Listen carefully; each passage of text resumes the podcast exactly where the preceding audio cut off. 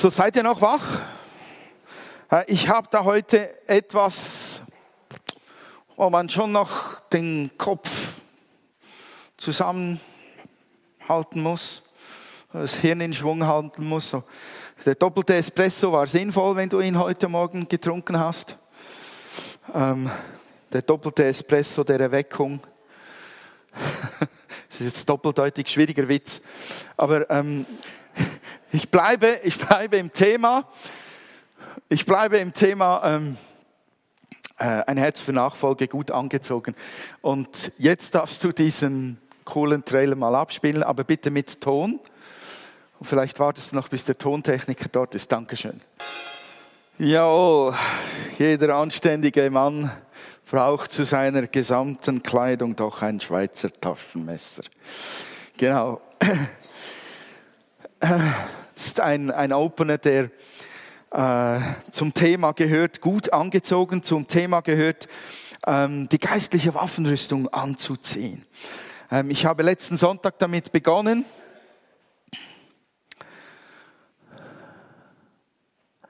mit ähm, dieser Serie. Genau. Ein Herz für Nachfolge, gut angezogen. Und die Ausgangsbasis für diese Serie ist der Epheserbrief, in dem Paulus über das Angezogensein im geistlichen Bereich spricht, wo er sagt, zieht die ganze Waffenrüstung Gottes an, damit ihr gegen die Listen des Teufels bestehen könnt. Letzten Sonntag habe ich gestartet und ich gebe noch mal schnell so eine Kurzeinführung oder einen Rückblick, damit ihr dort andocken könnt. Ähm, letzten Sonntag habe ich darüber gesprochen, dass wir in einem Kampf stehen. Ob wir das nun bewusst wahrhaben wollen oder nicht, aber wir stehen in einem Kampf. Und ich meine nicht nur das Leben ähm, an und für sich, das uns herausfordert mit Schwierigkeiten und so weiter, sondern wir stehen in einem geistlichen Kampf und wir haben tatsächlich laut der Bibel einen Feind, eine Person, die uns das Leben und den Glauben an Gott vermiesen möchte. Wir sagen dem Teufel oder Satan, je nachdem. Und Paulus erwähnt in diesem Epheser-Text dann ähm, die Ausrüstung, das, was er anzieht und das, was er uns ermutigt anzuziehen, damit ausgerüstet zu sein, um in diesem Kampf zu bestehen, um zu wissen, wie ich etwas benutze, ähm, wie ich durchhalte, wie ich mich verteidigen kann. Die meisten, eigentlich nur bis auf eine Waffe, äh, dieser, dieser Ausrüstungsgegenstände sind Verteidigungsausrüstungsgegenstände. Und wichtig für Paulus ist jetzt in dieser ganzen Geschichte, dass ähm, wir alles eigentlich haben, jedes Teil, so wie dieser junge Mann, der einen ziemlich krass vollen, großen Kleiderschrank hatte. Also all diese Kleider hätten bei mir nirgends Platz. Wir haben alle alles. Wir haben die Hemden, die Schuhe, die Gürtel, wir wissen es aus der Bibel, den Helm. Wir haben diese Dinge, nur müssen wir sie anziehen. Wir müssen nicht zuerst wachsen und wir irgendwie speziell geistlich werden.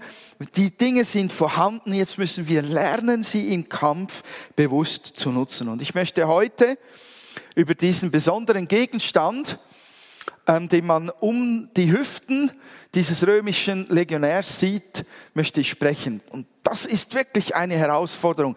Der Gürtel der Wahrheit das wirklich noch schwierig gewesen, ähm, das zu verarbeiten, habe ich festgestellt. Wie kann Wahrheit ein Gürtel sein? Was steckt eigentlich hinter diesem Bild? Das war das, was Paulus damals sah. Als er dieses Bild einfügte von dieser Ausrüstung, war er im Gefängnis und er hatte diese Wachleute um sich mit dieser Ausrüstung. Und das Spannende jetzt mal an dem Gürtel, den man vielleicht von weiter hinten schlechter sieht, aber das ist das braune Ding, das da vorne runterhängt. Dieser Gürtel, der fixiert komplett alles, was der Wachsoldat direkt auf dem Körper trug. Der Schild natürlich nicht, der musste beweglich sein und natürlich bei ihm ist es der Speer oder das Schwert. Das, das war auch nicht fixiert über den Gürtel, aber alles, was er auf sich trug, Hemd, Unterhemd, Panzer und so weiter war fixiert mit diesem Gürtel. Ähm, das Besondere an diesem Gürtel und an dieser Ausrüstung ist, dass diese Soldaten ein Unterkleid hatten. Ähm, und weil sie öfters auch mal draußen waren oder es nicht in jedem Gefängnis beheizt war damals, wie heute, und du Satellitenfernsehen, was weiß ich noch alles hast, damals konnten sie, wenn sie den Gürtel lösten, einfach dieses Unterkleid runterfallen lassen und waren bis zu den Füßen dann bedeckt mit Stoff. Das war fast wie eine Art Bettdecke dann. Und dann konnten sie sich hinlegen ins Gebüsch oder was weiß ich wohin und froren nicht so. Aber damit sie am nächsten Tag wieder laufen, gehen konnten, geschweige denn rennen konnten, mussten sie dieses ganze Zeugs wieder hochwursteln und unter den Gürtel fixieren. Der hielt das Ganze zusammen und machte es erst möglich, dass sie laufen, rennen und kämpfen konnten.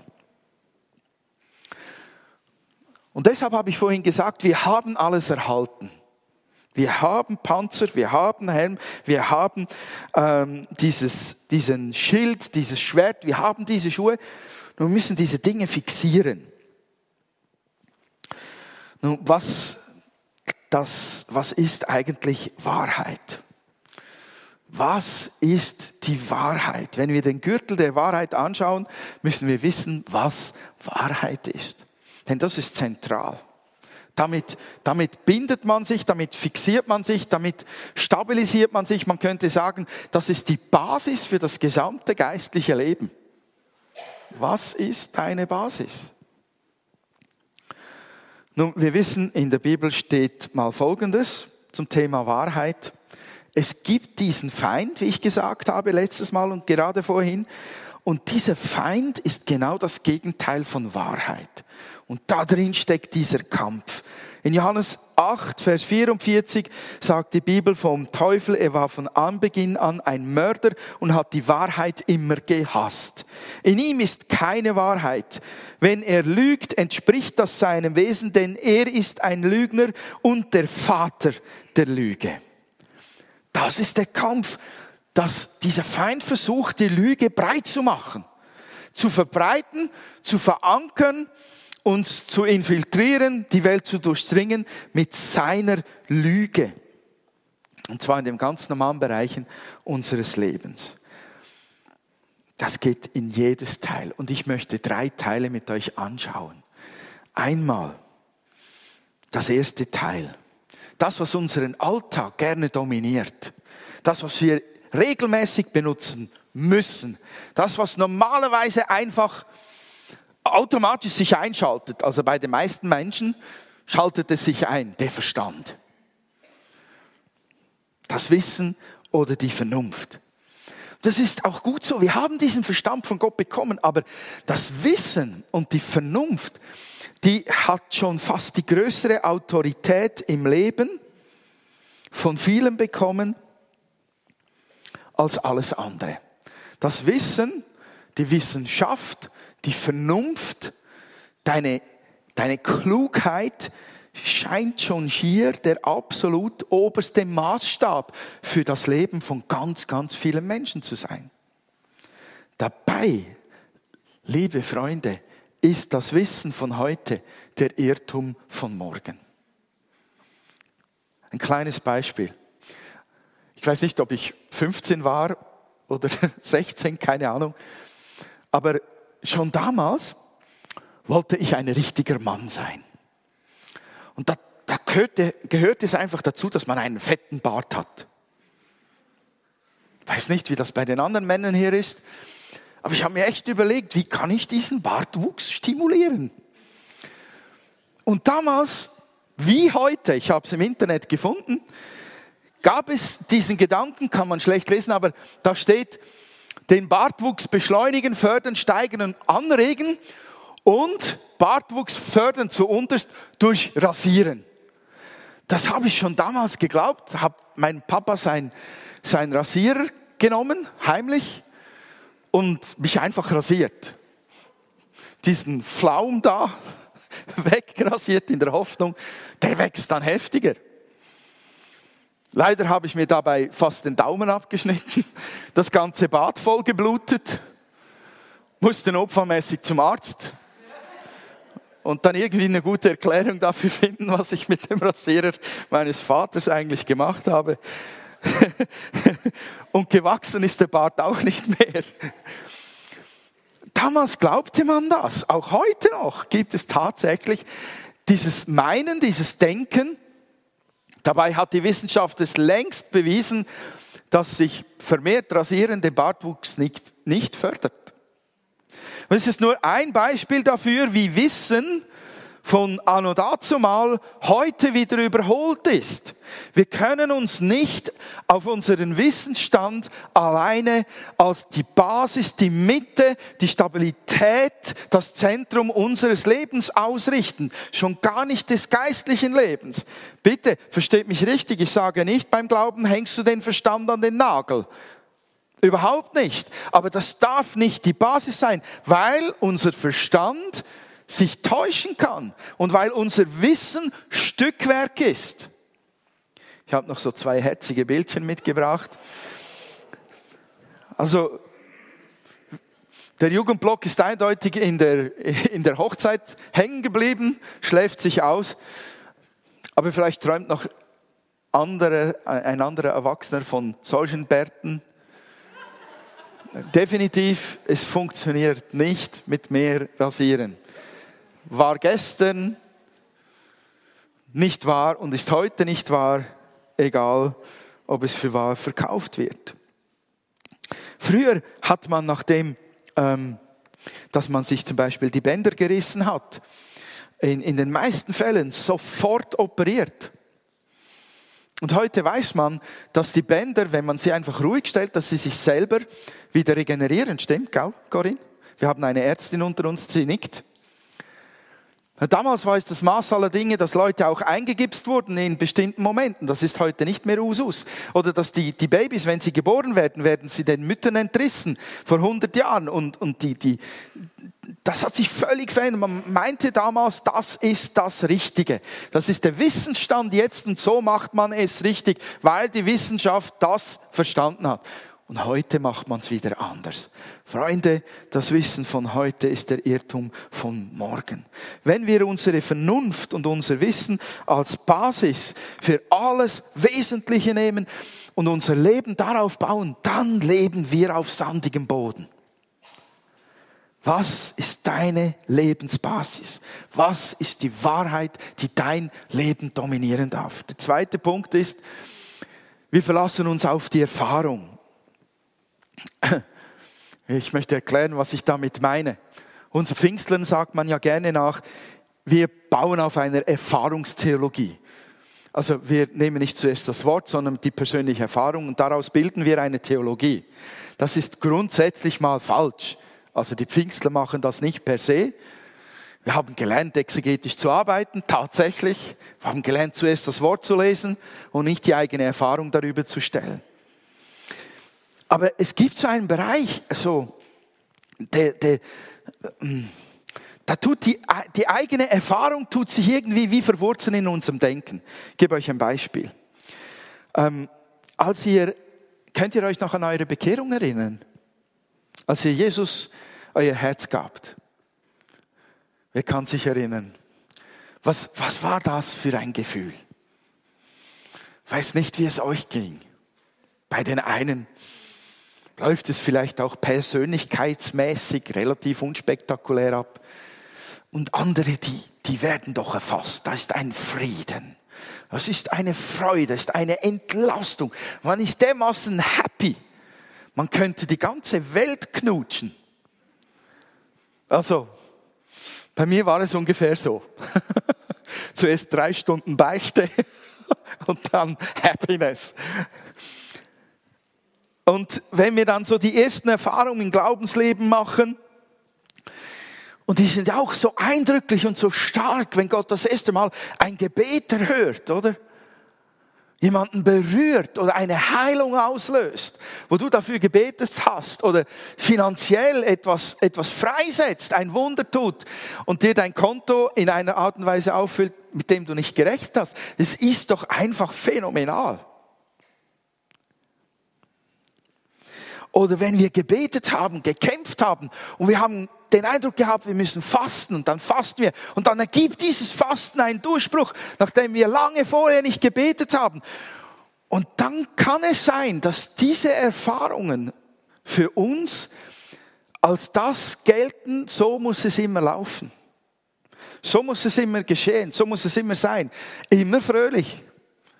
Ich, hab in, in, ich war früher in einer anderen äh, freikirchlichen Bewegung, ähm, nicht in der Pfingstbewegung. Dort hatten wir ein Lied. Immer fröhlich, immer fröhlich ist es Gottes Fußsoldat. ich habe das Ding manchmal gesungen, ich war überhaupt nicht fröhlich.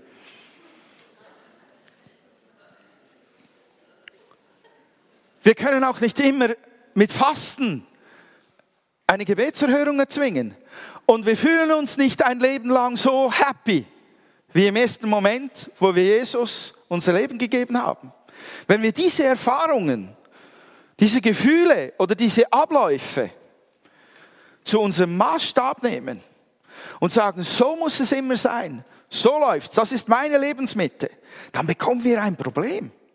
Weil in den Momenten, wo wir kämpfen, vielleicht ist es bei jemandem heute Morgen so, in den Momenten, wo wir kämpfen um unser geistliches Leben, um unseren Glauben oder um irgendetwas und wir beten wie die Weltmeister und es geschieht nichts und wir fühlen uns dabei auch noch schlecht, haben wir ein Problem, wenn wir auf diesen Erfahrungen von früher bauen.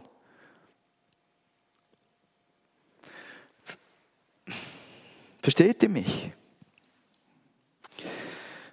Und auch die Breite und die Tiefe und die Weite unseres Gottes, was er in unser Leben hineingeben möchte, wo er uns erweitern will und weiterführen möchte. Wir blockieren das, wenn wir sagen, es muss immer so sein. Es war schon immer so und es muss immer so sein. Unsere Erfahrungen dürfen uns weder dominieren noch begrenzen, noch dürfen sie uns zu einer Last werden. Es muss etwas Größeres unser Leben bestimmen. Wenn du an deiner Erfahrung hängen bleibst, kann es sein, dass du daran zerbrichst, weil du verschlossen bist gegenüber neuen Erfahrungen oder mit der Situation, in der du gerade stehst, nicht zugange kommst. Was ist deine Lebenswahrheit? Auf welche, auf welche Wahrheit baust du?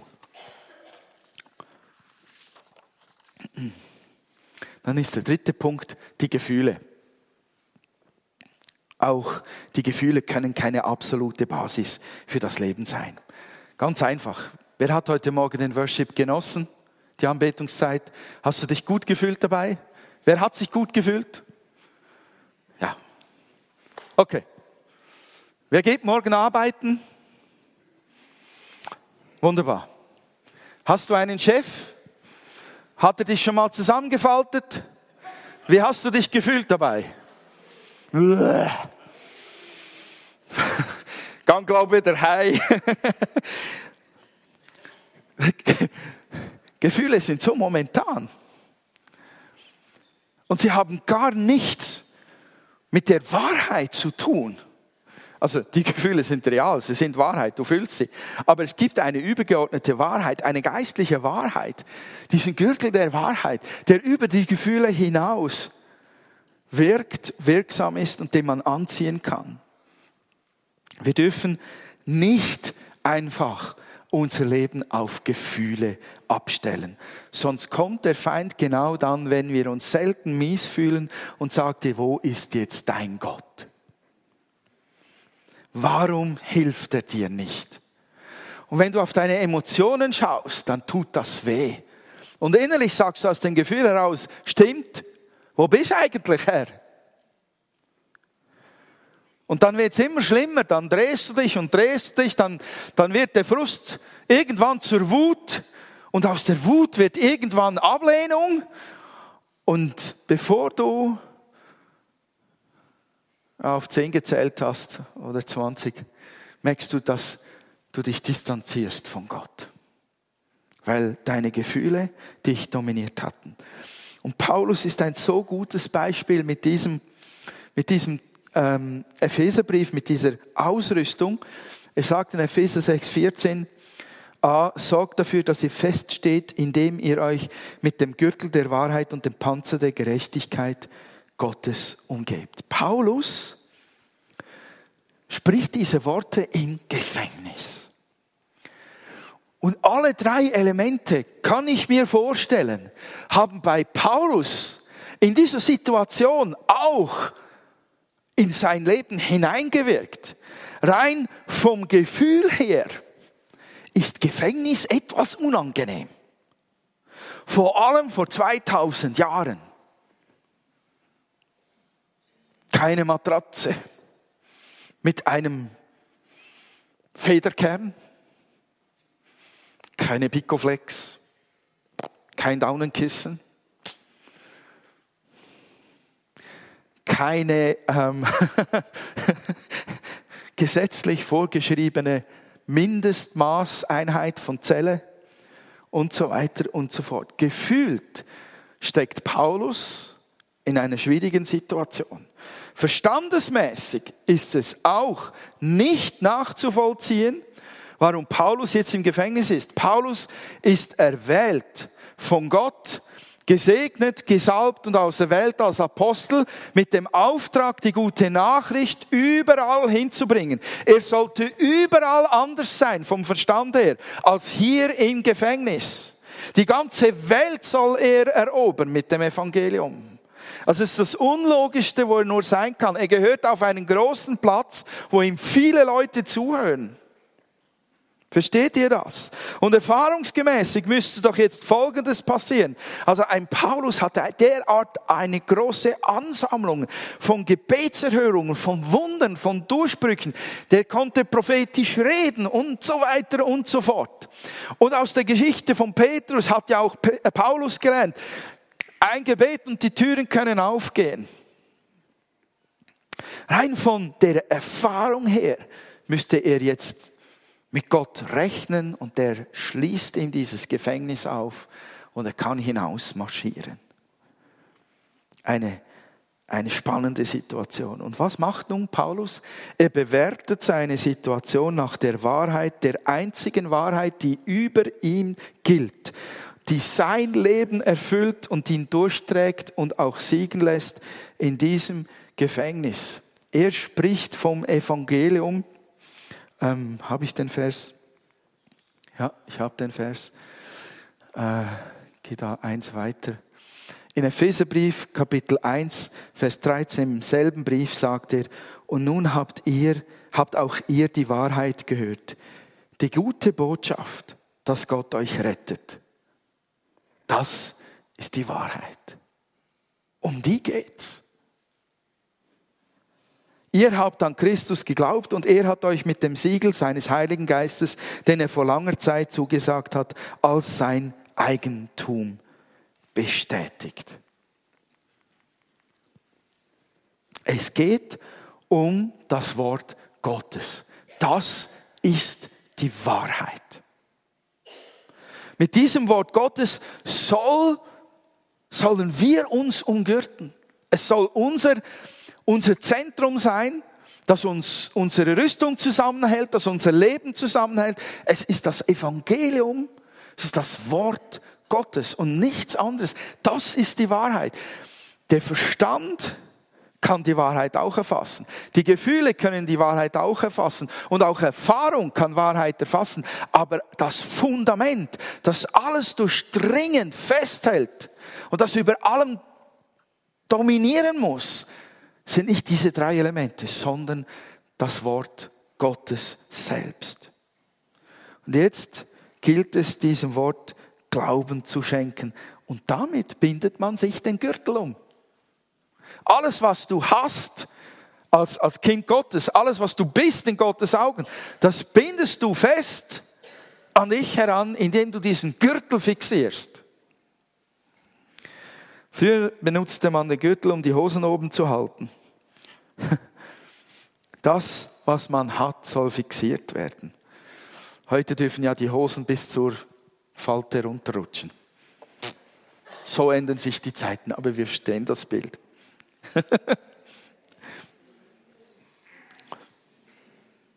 Das, was du hast, von Gott bekommen, das sollst du an dich heranziehen und fixieren.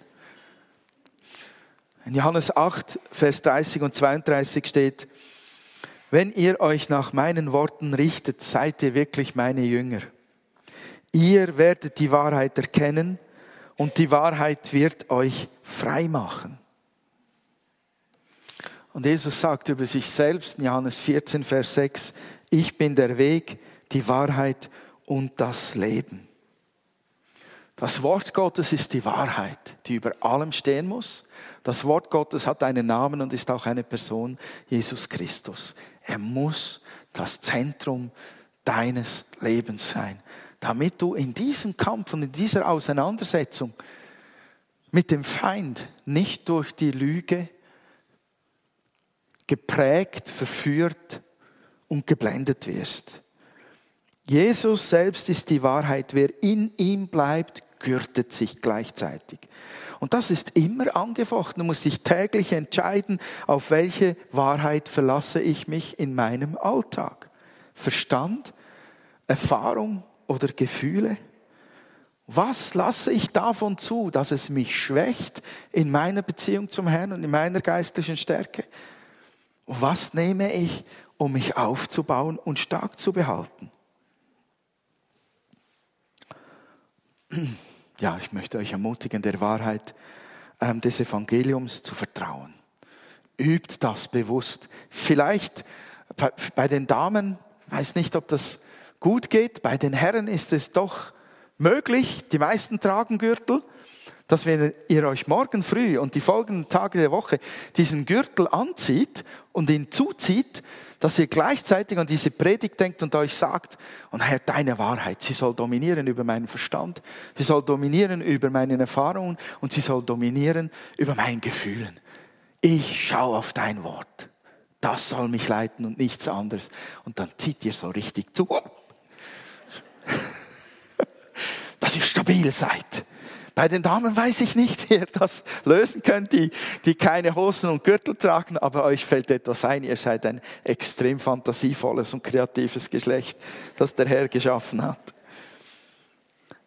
Lasst uns an der Wahrheit festhalten, damit der Feind mit seinen Lügereien uns nicht durcheinander bringen kann. Ich wünsche euch dazu Gottes Segen. Amen.